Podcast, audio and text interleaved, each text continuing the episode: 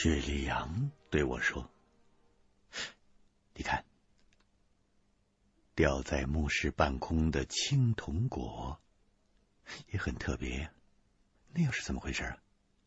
另外，还有另外一口奇形怪状的棺材，难道这里是献王和他的两位妻子吗？”我摇了摇头。哎呀，我现在也真是有些摸不着门了。这青铜果在墓志中，它也属异类呀。只有一些大罪人，或者是得了传染病的贵族，他才会用铜果把它封死啊。还有一说。是人殓之前有尸变的迹象，防止这个僵尸破棺而出，才用这种棺椁呀。你看，这个铜椁上有九道重锁，想开它又谈何容易？鬼才知道这里面装的到底是什么。雪莉杨说：“我只知道有一种。”铜角金棺是为了防止尸变，原来这具吊悬的青铜果也是同理啊。那么它悬在空中是什么意思呢？胖子插嘴说：“这这这连连连我都知道，我知道啊。以前呢，我们曾经啊见识过一具人面铜果，哇！我告诉你，比这那生猛多了。”当时就这就就就这胡司令，他差点都吓尿裤子了。后来啊，我听说这种环吊果就是专门用来装修道求仙之人的，让他们死了之后啊，他不接下面的地面的浊气。据我估计，这里头啊，这里头装的那九成九，他就是献王那只老粽子。他不仅没成仙，反倒先起了毛，要生尸变了，所以呢，才用这铜环铜果把它悬在墓室里头。我说，哎，我说，咱们咱们趁早还是别碰它，嘿，不如哎，直接嘿，直接抬了这印子棺回去。我说，这这这下半辈子。那那那就是数钱就都数不过来。我对雪良说：“你别听他胡说八道，吓得尿了裤子的人是他，不是我。不过后半部分，后半部分，胖子说的没错，那吊在空中的都是在道门之人，铜果是用来装僵尸的。不过，并不能就此断定里面就是献王。”这三口大棺材啊，大有文章啊！等咱们看明白了再下手。我们决定再看看第三口棺椁是什么样子，才决定如何开棺，便一同走到了墓室最深处的地方。那里则是一具无缝石棺，是一具用一体的文石直接造成的石棺。文石的棺板格外的古朴，甚至有些原始，是有数百个连环相套的圆环，这些环形的凿刻聚在一起，就形成了一只黑色的猛兽，也看不出那是个什么，飞龙、飞虎，充满了古老的神秘色彩。无缝石棺的外边封着一层半透明的丹漆，棺缝被封在了里面。无法看到。哎呀，这几年呢，在潘家园积累了一些经验。嗯、虽然那假货多，但是信息量可是十分丰富啊！啊，特别是有些民间的收藏家，从他们的嘴里能够了解到不少有关各种名器的信息，那都是书本上难以接触到的。我就曾经不止一次的听到人提过这种无缝的石棺，据说在西山就曾经挖出来两次，但是这个石棺，它明显的比平常的棺材短了一大截儿，它底下有四个粗壮的独角的石人抬着，所以显得又比那口硬木棺高出了一大块儿。胖子看了之后，立刻说：“我我我我知道，哎，我知道这个，他肯定就是献王的儿子啊，他是个王子，是不是？初中还没毕业，嘿，就给他老子陪葬了。他也不要文凭，是不是？他还等着一起升天成仙呢。”徐良说：“不可能，从来没有听说有谁让自己的子女陪葬。”虎毒尚且不食子，我对他们两个人说：“这当然不是什么王子王孙了。这石棺之所以短小，很可能这里边装的不是全尸。古代战国的时候，列国相争，百家争鸣，墓葬文化也趋于多元化。有一种叫做拼支葬。”还有一种叫做碎葬，还有什么卷葬、俯身葬、蹲葬、悬、侧、卧葬等等。对死亡的理解不同，安放死尸的方法也就各不相同。这个应该是全葬的石棺。而且文石也非同小可，它是一种稀有的粮食，其性似水如玉，里面的尸体生前必定也是有头有脸儿的人物。只是这种全葬的方式，到了汉武帝时期就已经绝迹了。它是否在滇南还有保存呢？可就不得而知了。这三口棺椁。除了都特别之外，完全难以放在一起相提并论。虽然同在一个墓室，又似乎其中没有半点关联。我心想啊，啊，反正是想不明白了，全都把它开来看看就是。于是让胖子去进门角落的地方。点上了三根蜡烛，然后先从这口最值钱的印子棺献手。献王就是烂成了土，啊，这木尘珠，他也应该仍然留在关内。胖子点蜡的时候，我见那三根蜡烛的烛光亮了起来，把阴森的墓室角落照亮。我心里突然想起了什么，三世桥，三口棺椁。我正在冥思苦想的时候，却听雪莉杨对我说：“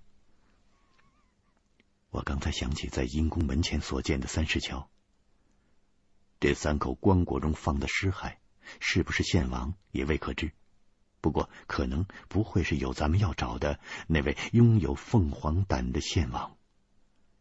墓室中的棺椁是他从别的古坟里挖出来的，可能他通过某种方式认定这是他前世的尸骸。我想了一想，答道：“是啊，是啊，这就不难理解了。”三副棺椁并不属于同一个时期，而且是代表了献王在人间的三生三世。中国道家向来都有仙反化三世的传说，这前三生被称为三狱，最后的死状都会极惨，所以才会用这种特殊的棺椁装殓。真正的献王一定也藏在这间墓室中的某个地方。哎。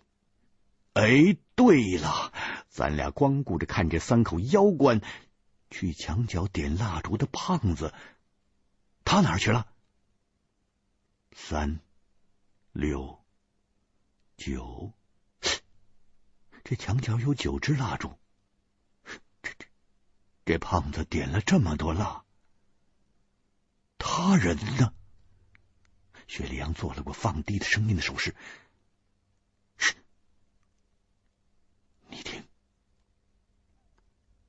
你听那青铜锅里头是不是有动静？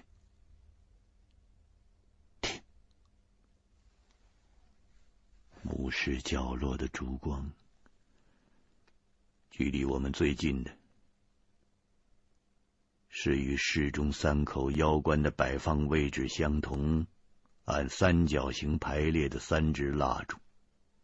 这种光线是我们熟悉的。那肯定是胖子刚点着的三支蜡烛，然而在三支蜡烛的右边，却另有两排微弱的蓝光竖着出现在墙上，三三为列，并不能照亮周围，四处还是那么黑，只是在一片漆黑中多了六盏幽蓝色的鬼火。那口吊悬在铜环上的巨大的青铜果。也正传出了一阵阵铜铁摩擦的声音。我心想，这肯定是僵尸在里边挠动棺材盖的声音。怎么刚一进阴宫就碰上了尸变了？是不是刚才我用手擦去铜椁上的积灰，棺中的古尸感觉到了活人的生气？不会呀，不会呀！我记得我戴手套了呀。又转念一想，且不说这六盏鬼火从何而来，我们三个摸金校尉的命灯尚在呀，那位置也丝毫不错呀。所以这墓室中至少到目前为止还没有发生变故，或者是厉鬼冤魂之类的脏东西出没的迹象啊。那到底是什么在作怪呢？想到这儿，我就镇定下来了。我在墓室中。大声的喊着：“王司令，王司令，你又捡什么破烂呢？胖子，胖子，你给老子滚出来！滚出来，否则我要军法从事了。”只见胖子从青铜果的另一端露出头来了，他问道：“胡司令，你你你你你找我呀？我我我我在这铜棺上取下来一件好东西，它好像是金的。”说完了，他举了个圆形的金属的物体就走过来了。我接过来一看。见是一面铜镜，我拂去上面的尘土，铜镜表面依然是光可见人，并没有怎么生锈，背面却是铜锈斑斓。镜周有一圈金黄色的孤石作为装饰，这些圆形的石块很容易被人误认为是黄金。铜镜背面虽然是破烂不堪，但是给人一种。远古文物的独有的颓废美。铜果上装面铜镜干什么呀？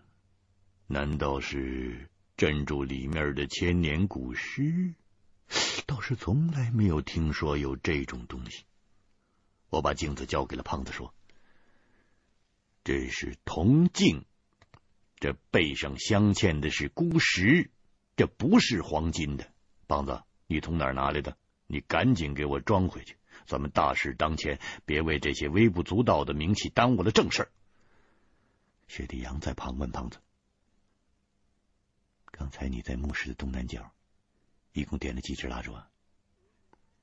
胖子听薛立阳问这个事儿，他很奇怪：“啊，呃呃，三支啊。”哎呦，你看，好歹我也是文化人，是不是？我还能不识数吗？你看，说着，他转头一看，顿时就傻眼了。他也看到，除了这三支蜡烛，还另有六点幽暗阴森的蓝光。我见那六盏鬼火般的蓝光，果然不是胖子所为。但只要三支蜡烛不灭，就不会有太大危险。不过。我还是要过去看个究竟。墓中的三口棺椁都很结实，得需要些时间才能开启呢。所以，倘若真是有什么邪门的预兆，尽早将其扼杀于萌芽的状态，那才行呢。我。嫌防毒面具厚重的镜子看不清楚，便将防毒面具摘了，挂在胸前。我换了一副口罩，我拎着枪，带领着雪莲和胖子走过去查看。那亮起了诡异蓝光的位置，就在墓室的门侧。这阴公阵的面积不小，胖子。点在墙角的蜡烛相对集中，那蜡烛光亮又十分有限，两处光源之间的距离大约为八九米，谁也照不到谁。走到距离鬼火四五米的地方，狼眼儿已经可以把幕墙照得一清二楚。我们一进墓室，视线就被正中的三口棺椁吸引，所以没有留意到内室门洞边还有东西。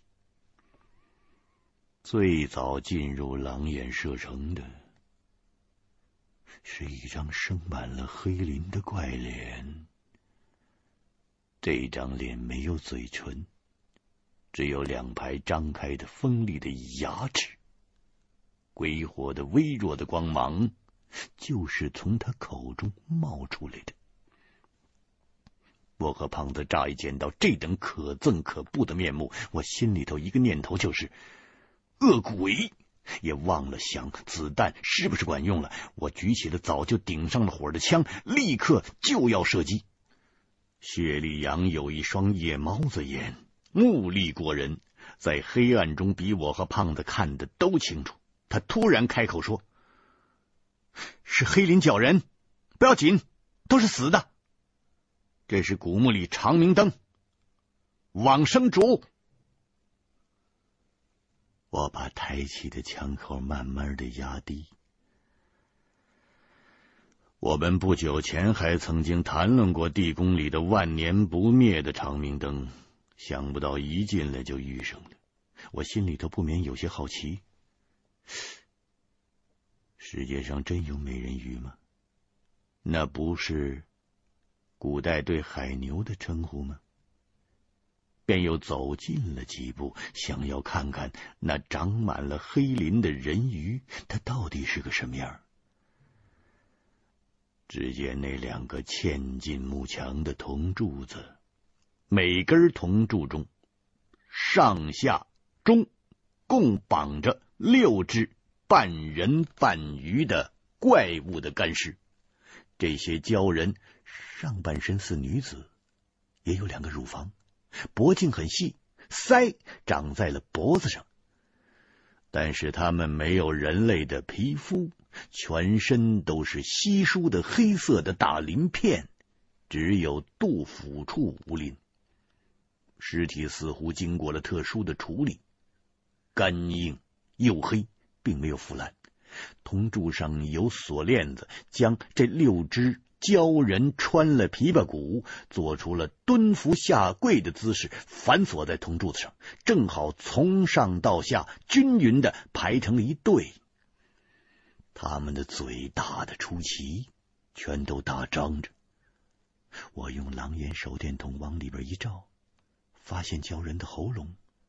都被类似石棉的白色的东西堵住了，干枯发硬的舌头上插着一截火绒，正在燃出暗淡的蓝光。胖子好奇的用枪管戳了戳鲛人，他发现尸体都已经发硬了。我啊，我啊，跟跟跟跟我想的那那美人鱼可太不一样了呗。不过，不过他他他他模样奇怪，也也也有好处，是不是？都死挺了，是不是？看来要是卖给动物园是没戏了。可是咱们那个首都自然博物馆，嘿，还真缺这么一个标本。我见这黑林鲛人虽然奇怪，却只是斩地宫里的普通的长生竹，是用来象征性的表示墓主肉身已灭，灵魂却仍然存在的道具。当即就把悬着的心给放下了。我掏出了一根香烟，就着人鱼中的蓝火，把烟点着了。我把烟圈吐在胖子的脸上，对他说：“王司令这次觉悟还是比较高的。”没有只想到个人，而是先考虑国家这个大集体。嗯，你把它扛回去送给自然博物馆，填补了这一领域的空白，说不定你还能混张奖状挂过呢。薛良对我说：“这并不是首次发现，世界上已经有很多人发现人鱼的尸骨了。美国海军还曾捉到过一条活的。”据说海中鲛人的油膏不仅燃点很低，而且只有一滴便可以燃烧数月不灭。古时贵族墓中常有以其油脂作为万年灯的，不过直接以鲛人的尸体做蜡烛，我却从来没有听说过。我想，这和秦汉时传说的仙山是在海中有关的。我想到。中国古代灵志里曾经详细记载过长生竹。想到这儿，我心里头忽然一沉。我想到中国古代灵志里曾经详细记载过长生竹，我心里忽然一沉，对许立阳说：“你呀。”只知其一其二，却不知其三。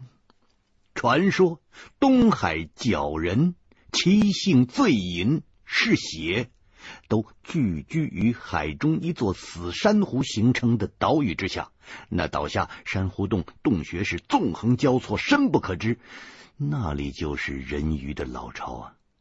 他们在附近海域放出了声色，吸引过往的海船客商。遇害者全都被吃的连骨头都不剩下。有人捉到活的黑林角人，将其宰杀、晾干，灌入他的油脂，制成了长生竹，价值是金珠三千呐。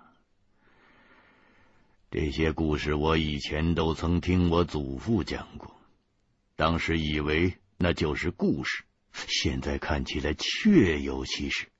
另外，这墓室中封闭稳定的小环境被咱们打破了，火绒遇到空气即燃，所以这些鬼火它就突然亮起来了。我觉得这并不奇怪。最奇怪的是这个长生竹，一共有六支。按照灵智，地宫里的长生竹。他只在墓室里边有啊，他不同意万年灯啊。长生竹一支，对应墓中的一具重要的尸体。当然，殉葬者是用不到的。比如夫妻的合葬墓，他的棺前便往往有两支长生竹。胖子掰着手指头数了数。这墓室里只有三口棺材是吧？这个是吧？加上咱们仨活人，哎呦，加上咱们三个活人才够数啊！我说，我是他祖宗的，哎，他他他他连咱们都给算进去了，他。薛立阳摇了摇头，不会。我想，献王应该不会在墓室正中的三口棺椁里。他的棺椁虽然出不了这间墓室的范围，却一定藏匿的非常深。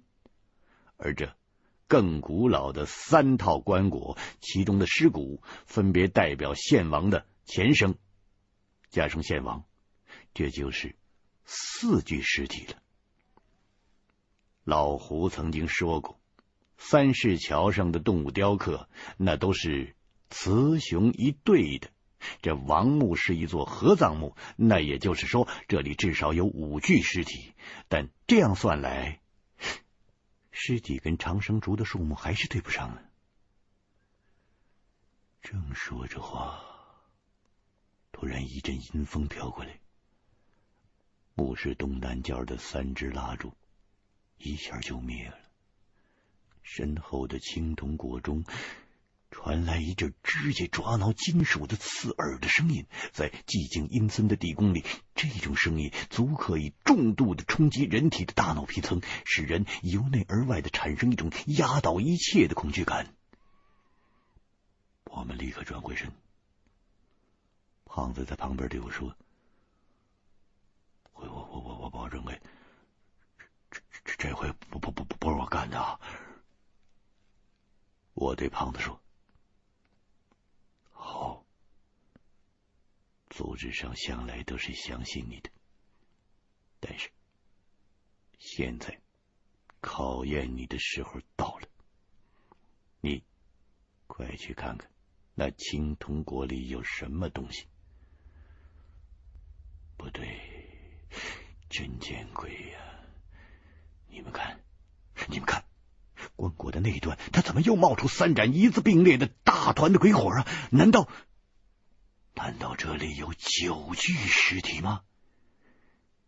我急忙对胖子说：“那铜镜的作用虽然不明，但很有可能就是用来镇住铜棺中的古尸的。你赶紧把它给我先安回去试试，看看能否管用。”胖子把铜镜交在我的手中。我接过了铜镜，让胖子爷雪莉杨先别管那边刚刚亮起来的长生烛，我立刻到三支蜡烛旁边等候。我装上铜镜之后，立刻再把命灯给点上。我心想，这回就先作弊了。这次的名气是关系重大，不得不拿呀。反正那鸡鸣灯灭不磨金的规矩啊，我们也不是没破过，是不是？哎呦喂，祖师爷，您在天有灵，多半呢，您能体谅我们的苦衷，是不是？谁让我们几个手艺潮了点啊？我们运气背了点呢？我们分作了两组。我独自一人，匆匆赶到了青铜国的旁边。我举着狼眼手电筒，略一打量，青铜国的侧面有个圆形的凹槽，那应该就是嵌入铜镜的位置了。不过已经被胖子用工兵铲给豁了一大块了。我被那棺中传出的声音搅的是心惊不已呀，哪儿敢有半点耽搁？我急忙把铜镜镜面朝内就摁进去了，谁知刚一离手，这铜镜立刻就掉在地上了。由于有个豁口，那原本就浅的凹槽就更挂不住沉重的铜镜了。我赶紧拾起来，把它重新嵌进了青铜果，用手牢牢的摁住。但这不是事儿啊！我总不能就这么一直摁着呀。说来也怪了。这个铜镜一被嵌进青铜果，那里面抓挠的声音就立刻止歇了。看来呀，如我所料，这个铜镜多半就是一件用来镇尸的法器。历来各家有各法，我只懂得摸金校尉们对付僵尸的法子了。至于那些道家等各家的手段，却丝毫不懂。但是这不要紧，只要不发生尸变，就谢天谢地。我急中生智，先回头招呼雪莉杨，让他将三支蜡烛重新点燃，然后从鞋星袋里翻了翻。我记得有胶带呀，这怎么也找不着了。这时候正好一小包美国口香糖被我发现了。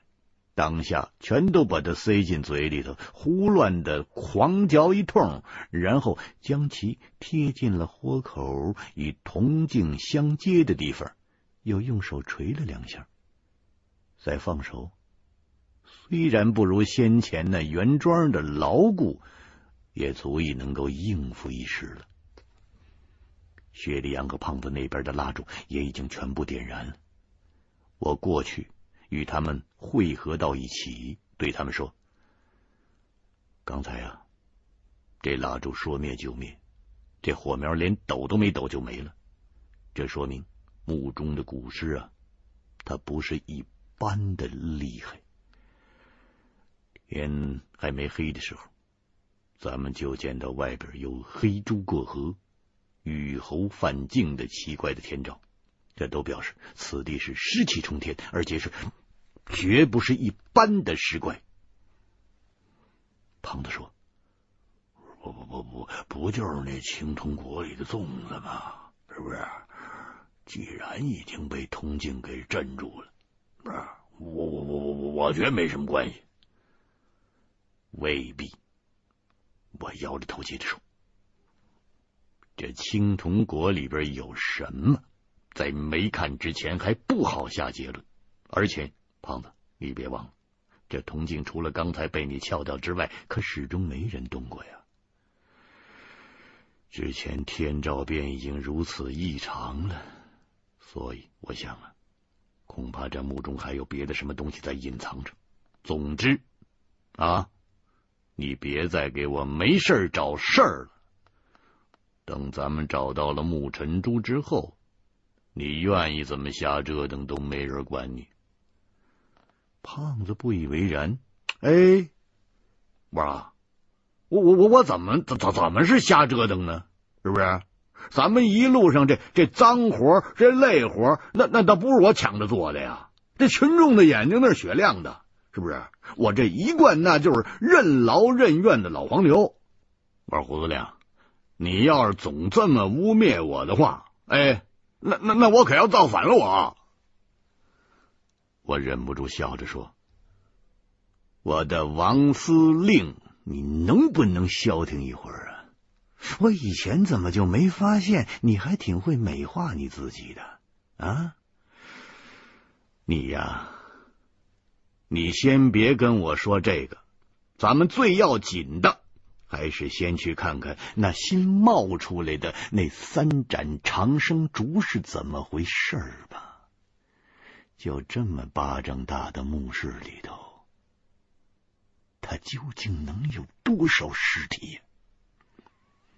我说完了，带着胖子和雪莉杨从三套腰棺之间穿过，来到了那一字排开的长生竹的跟前。这里的木墙上嵌着三根铜柱子，不过却没有黑林教人做的灯了。这三盏长生烛的材料要远比那面目狰狞的六盏人鱼灯恐怖的多。这是三个用十一二岁左右的肥胖男孩做成的接引童子的模样。接引童子的姿势和人鱼相同，也做出了跪地拜伏状。低头闭目，神态十分的祥和。灯芯儿则安在肚脐处，长长的探出了一截儿，接引童子的肚子与身后的铜柱连为一体。以前在铜柱和人皮里面都可能储满了油脂，能够通过肚脐儿。一滴一滴的流淌出来，但是这些油膏可能在千年之前就流光了，那灯芯更是在地宫里封闭不久，就早已经熄灭了。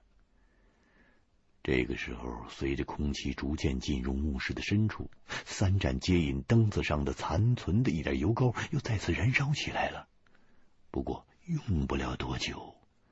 一旦耗尽残余的灯油，应该就会永远的熄灭了。雪莉杨叹了一口气说：“哎，印度的甘地曾经指出毁灭人类的七宗罪，其中两条即是政治而没有道德，科学而没有人性。这些小孩子就这么成为了古代帝王。”那不死春梦的牺牲品。我对雪莉杨说：“童男童女殉葬在明代之前就很普遍，洪武之后就不多见了，我看见过好几回，可见时代距离现代越近，那成仙不死的梦想就被世人认为是渺茫无望了。胖子举着狼眼手电筒，在三个接引童子的身上来回的打量，看了半晌，转过头对我说：“胡子亮，胡子亮，哎，过过过过来！你瞅，哎，这这小孩手里捏着个牌子呢，这上面写什么呢？这这字什么意思？这个？”我蹲下去，找胖子所说的位置一看。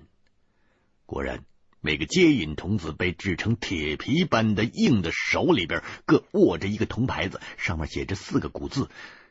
他们不认识我，我也不认识他，我只好再让雪莉杨来辨认。雪莉杨半跪在地上，举着手电筒看了看，说：“这四个字是‘接仙引圣’。”我点头说：“好，这我就敢断言了，与传说中的完全相同。这三盏活人长生烛，也就是接引童子，是为成仙之人引路的直牌童子，大概是使者那一类的角色吧。这献王老贼呀、他想的倒也周全。”不过，他毕竟还是长生烛的一种形式嘛。难道这个墓里真的有九具尸体呀？他怎么算也算不出这么多呢？薛礼阳站起来，向侧面走了几步，转头对我说：“还不止九具，你看，这里还有一盏最大的长生烛，可能是由于太大了，它已经再亮不起来了。”我和胖子走到了雪莉杨的身边，果然又见到了一盏大出鲛人长生烛十倍的纯黑色的铜灯。铜灯造成了大牛头的形状，苍劲古朴。由于灯芯过于沉重，已经掉在地上了。对于长生烛的数量与墓主数量相等的灵智。我是绝对有十足的把握，能够确定他们就是一比一。而这地宫里为什么会有十盏长明灯啊？即便那三个接引童子有可能不算，那也应该有七个呀。究竟还有什么重要的人物的尸体也在这里呢？除了王妃，其余的重臣都被埋在裴陵之中啊。那。十具尸骨，他们究竟都是谁呢？这可就怎么想都想不明白了。雪莉杨也表示难以理解，只有胖子说：“这有什么大惊小怪的啊？我我我认为大概啊，那就是他老婆比较多，不就是吗？是吧？哎，咱们哎，赶紧的。”升官发财，刀刀莫进，这才是头等大事。究竟有几口棺材，几具尸体，是吧？咱们数上一数，自然那就是一清二楚，是不是？我对胖子说：“真难得你也有理智的时候啊！看来在长期艰苦复杂的斗争的环境中，你也终于开始成熟了。”要是家里的话，咱就冲你这表现，也该吃顿捞面了，是不是？我们原本计划先开那口最值钱的印子棺，但是稍作计较，觉得反正三口棺材都得开，还是选那个最凶的青铜棺先下手，先打一场攻坚战，啃掉这块最硬的骨头，剩下来的。那就好对付了。那青铜玄关离地面不下一米，椁身的高度也有将近两米，端地是一个庞然大物，用铁链子锁了数圈，用九重大锁加固，用十六个大铜环吊在墓室的顶层。雪莉杨对我说：“你看，青铜果悬在空中，难以着手把它开启，咱们得想办法把它降到地面上。”我举起了手电筒向上照，摸金校尉的缠尸网、博师所，在半空也的确施展不开，只好由我先上去拆掉那些铜环。这样，虽然也有可能把铜果给摔裂了，但是一时之间却想不出更好的办法了。于是我用飞虎爪攀了上去，在这巨大的青铜果上一抬头，登山头盔就撞到了木顶上了。我只好略微的弯腰，而且稍一走动，青铜果便有些晃动，铜环发出了沉闷的金属声。但那铜环锁链都很结实，我在上面用力向下撑了几撑，想试试能否有自己的体重将这铜环把它给坠断了。谁知道，刚一踏足，就听见头顶传来了一声硬脆铿锵的断裂声。我心说不好，看来他在这悬吊的年头太多了，以至于油尽灯枯。锁链未断，但是上面的铜梁反倒是先要折了。我急忙让下方的雪莉杨和胖子躲开，免得被砸到了，自己也随即翻身从半空滚落了下来。足有两千斤的铜锅。并没有再维持多久，悬挂的一个铜环首先从铜梁上脱落了，其余的自然更难以支持，立刻从上面就砸下来了。这一下自然免不得是震耳欲聋、地动山摇啊！这没有想到，青铜果竟然在墓室的地面上砸出了一个大洞。下面传来了几声朽木的塌落之声，青铜果在地上也就停留了片刻，立刻就沉入了被他砸出来的窟窿里边了。我们三个人赶紧走过去，只见破裂的木砖之下，那都是一根根漆黑的方木，每一根那都有成人的身体粗细，大的是密密实实的。但是其中有些被污水侵蚀的很严重，腐烂不堪了。这些木料以前并不是黑的，都是被污水侵蚀所致。青铜果就是砸破了这些烂木头，掉进了深处。我随即扔下去一根冷烟火。眼前骤然一亮，下面有一间用方木搭建的斗室，十分低矮狭窄。除了掉下去的铜果之外，旁边还有一口非常特别的棺椁，它发着淡淡的银光，全然不似俗世之物。我们所在的墓室的地砖下。垫了很厚的一层石灰，都已经变成了白色的烂泥了。下面的环境是又湿又潮，尸臭腐烂的味道直冲上来。我虽然戴了口罩，仍然微微的觉得有些窒息。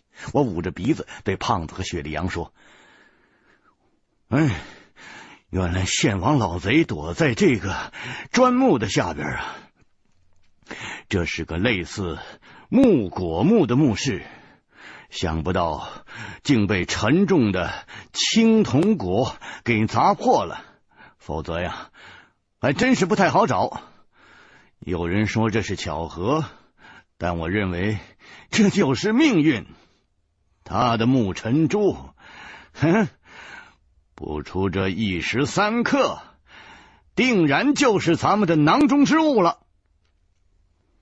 胖子从地面捡起了一面铜镜，对我说：“哎哎，我说我说胡林胡林，哎哎哎，这这这这这这镜子，你你你没粘结实啊你啊！”我先一愣，我心想这回麻烦可大了，竟把这铜镜的事儿给忘了。我接过来一看，还好没有破损，只要再粘回去就行了。但是低头再向木果墓中一看，不由得是连声叫苦啊！所扶着棺身的链条被砸断了，九道重锁脱落了大半，铜果的盖子也摔开了。在恍惚的光线中，好像有数条长得难以想象的指甲从缝隙中探出来。这阴宫中的尸骨果然又多出来一具。这时候我气血上涌，无暇再想。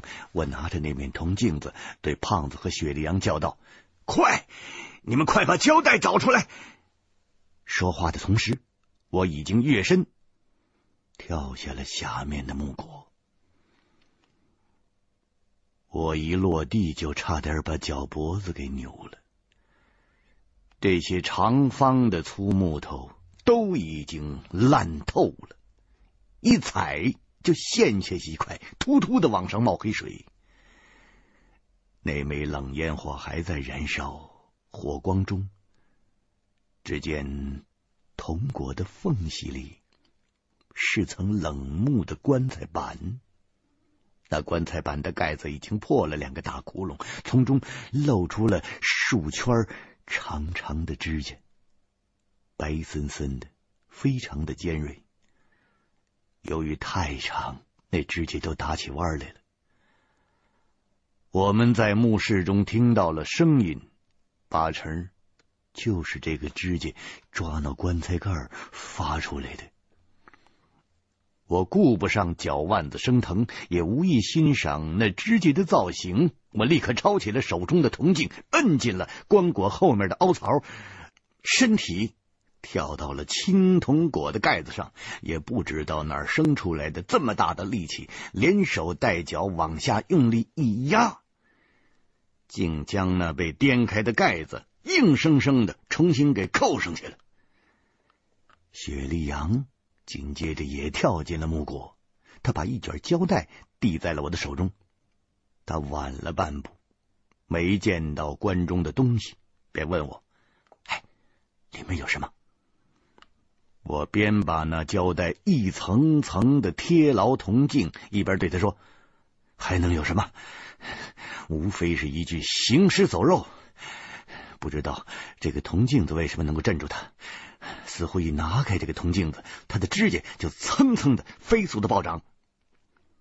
胖子也跳下来了，听到了我的话，立刻说：“我就知道这镜子好东西，是吧？等咱们撤退的时候，会想办法给给他顺上去啊！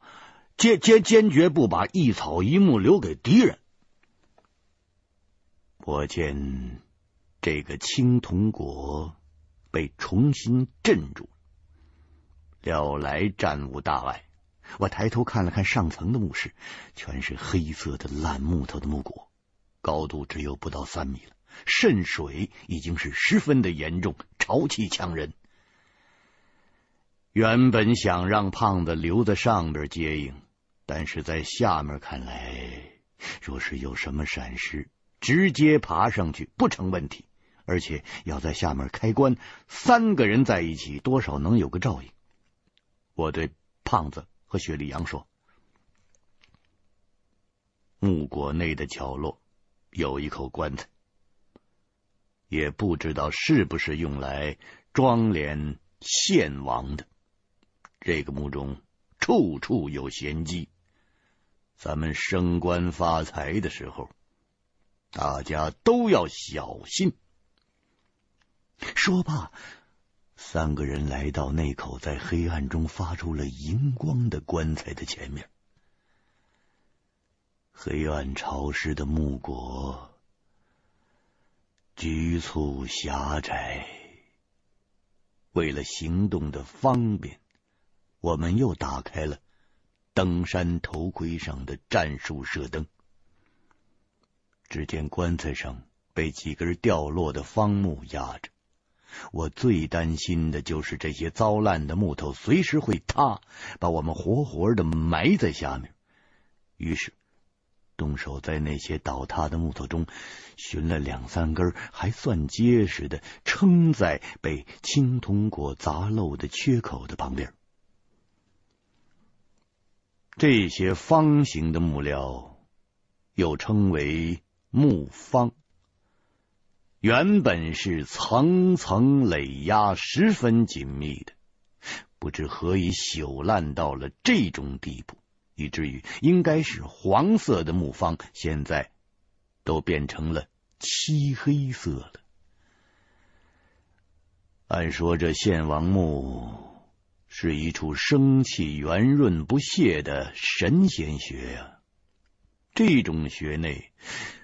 怎么会被侵蚀成这个样子呢？看来这千年古墓的最深处，一定是隐藏着什么恐怖的东西。经我们迅速的清理，被烂木方盖住的古棺逐渐的呈现出来了。我用手擦去了那些朽木的渣子和泥水。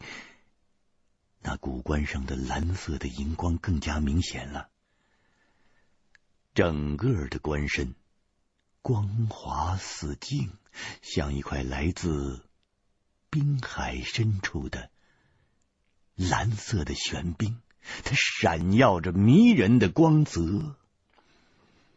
胖子连声称赞说：“我说，哎呦喂！”我我说：“怎么这里这棺椁一个比一个值钱呢？是什么做的这儿啊？玉？是是水晶？不是，是是是是冰做的。”胖子是连连抚摸，爱不释手。我摇了摇头说：“真的不知道。”我当工兵的时候，我挖了那么多年的石头，嗯，在地勘队参观的时候，我见的矿石切片数都数不过来，确实没有见过这种石料。好像它不是冰，它除了很滑之外，并不凉。雪莉杨也被这奇异的古棺吸引了，他始终都在仔细的看。这个时候，他才开口说。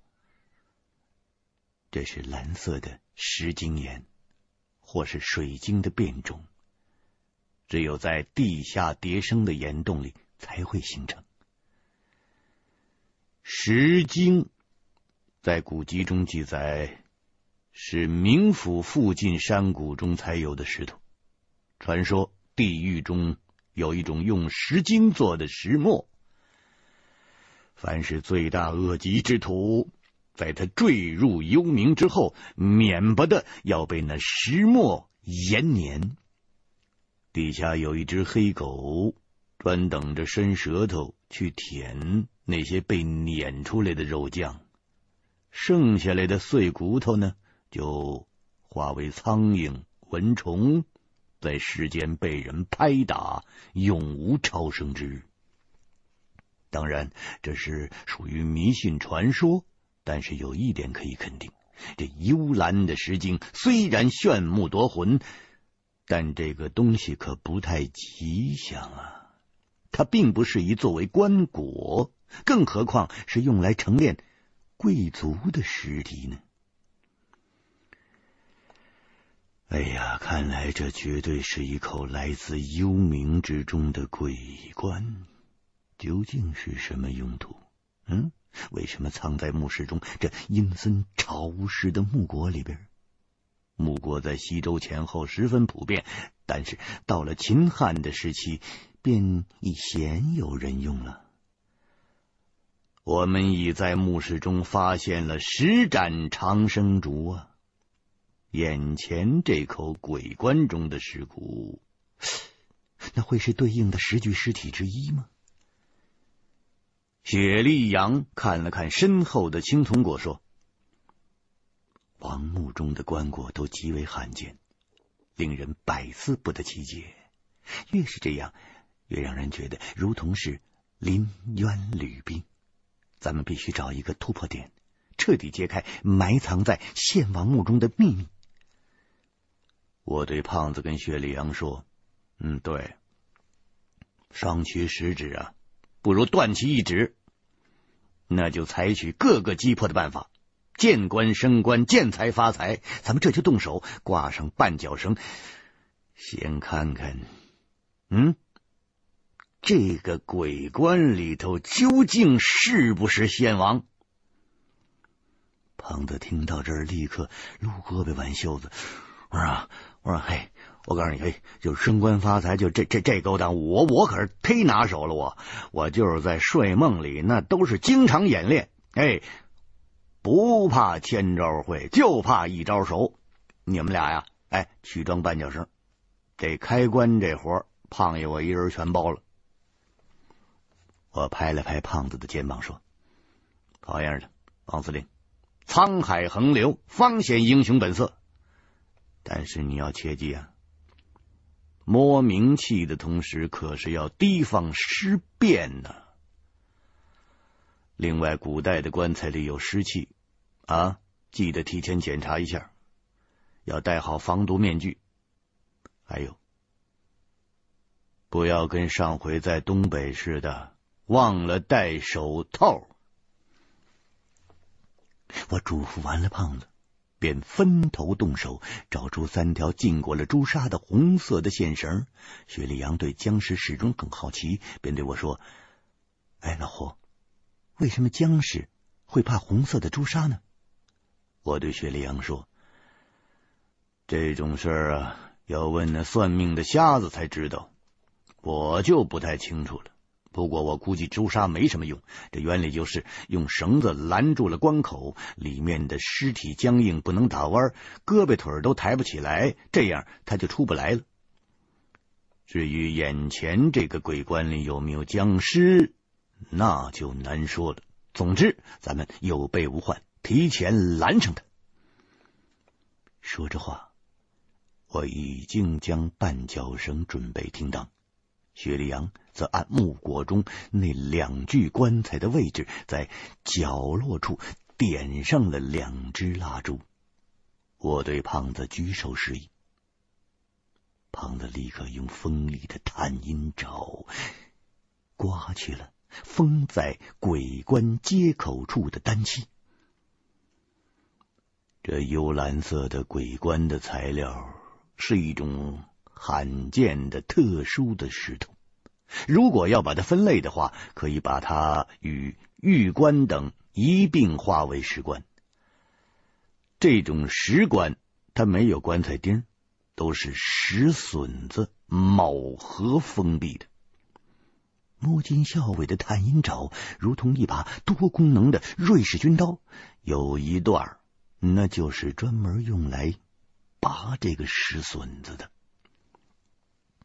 鬼棺共有七个榫卯，头上一个，两侧各三个，底部没有。胖子干的是不亦乐乎，一个接一个，片刻之间就将那个棺材盖给撬开了。棺盖下又有一层鱼胶粘合。早已经长死了，只能用探阴爪的错针伸进去，一点儿一点儿的把它磨开。最后，只听胖子说：“得了。”我和雪莉杨伺机在侧，见差不多了，立刻把三条朱砂绊脚绳拦在了棺上。棺盖一开。棺椁中的能见度并未见下降，这说明这个棺材里没有尸气。我心里想，真怪了，莫非这里边没有尸骨？还是这个鬼棺的结构不严，尸解后的晦气都顺着棺材缝消散了。我赶紧看向鬼棺里面，一看之下就放下心了。这里面确有关主的尸体，棺材里面平躺着一具男尸，脖子以下被白巾裹住，只能看见脑袋。尸体保存的相当好，甚至面部的肌肉都没有塌陷和萎缩。说是栩栩如生都不为过，不过他的死相可着实可怖，两个眼窝深陷进去，形成了两个黑中带红的窟窿，眼珠子已经被人摘掉了，看上去显得是极度的可惊可怖。我正要再仔细看。胖子已经用浮尸索套住了那个棺主的脑袋，将其从棺中拉的抬起头来，抬起手，左右开弓，他抽了那个死尸七八个大耳刮子。我跟雪莉杨都看傻了，我心想：这、这、这这个家伙哪根筋他又搭错了？他莫非中邪了？我赶紧把他拦下，问他到底想干什么。胖子罩着防毒面具。看不到他的面目，只听他莫名其妙的反问说：“我说，我说，喂，你们还没看出来啊？”我听胖子说的古怪，就继续说：“嗨，你是不是吃多了撑的？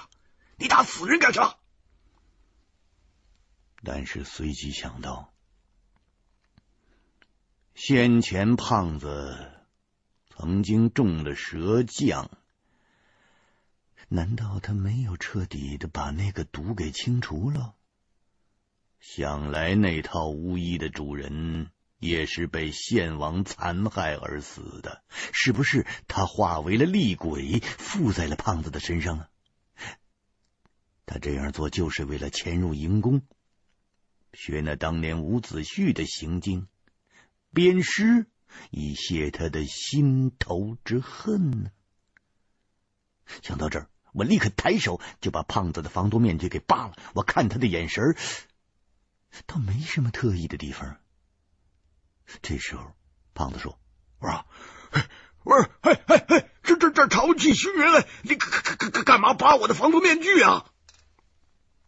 说着，他就抢过去了，又戴在了脸上，继续说：“我说，我说，胡亮、严参谋长，你们就就就没瞧出来？”好，你们看，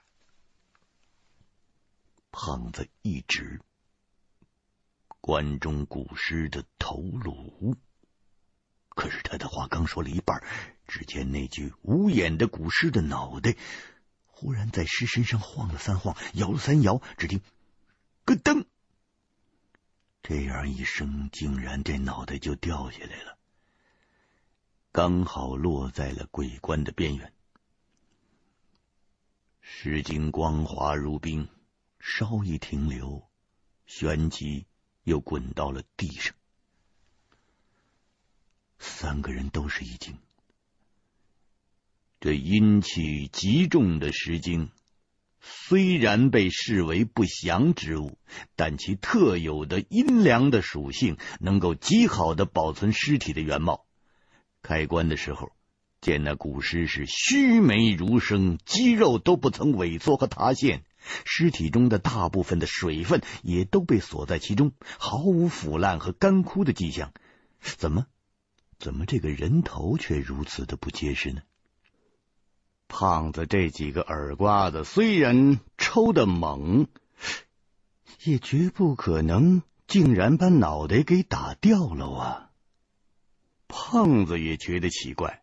立刻把掉在地上的头颅捧起来，只见那颗头的皮肤正在开始逐渐变黑。也许是由于木果中的潮湿的空气使古尸产生了急剧的氧化吧。胖子说：“儿啊，怎么怎么这么不经打？哎哎，我我我这就是往下揪，应该也揪不掉啊！这个。雪莉杨接过了人头，他说：“你们别争了，快来看看这颗人头吧。”说着，他把这颗头颅就放在了棺盖上。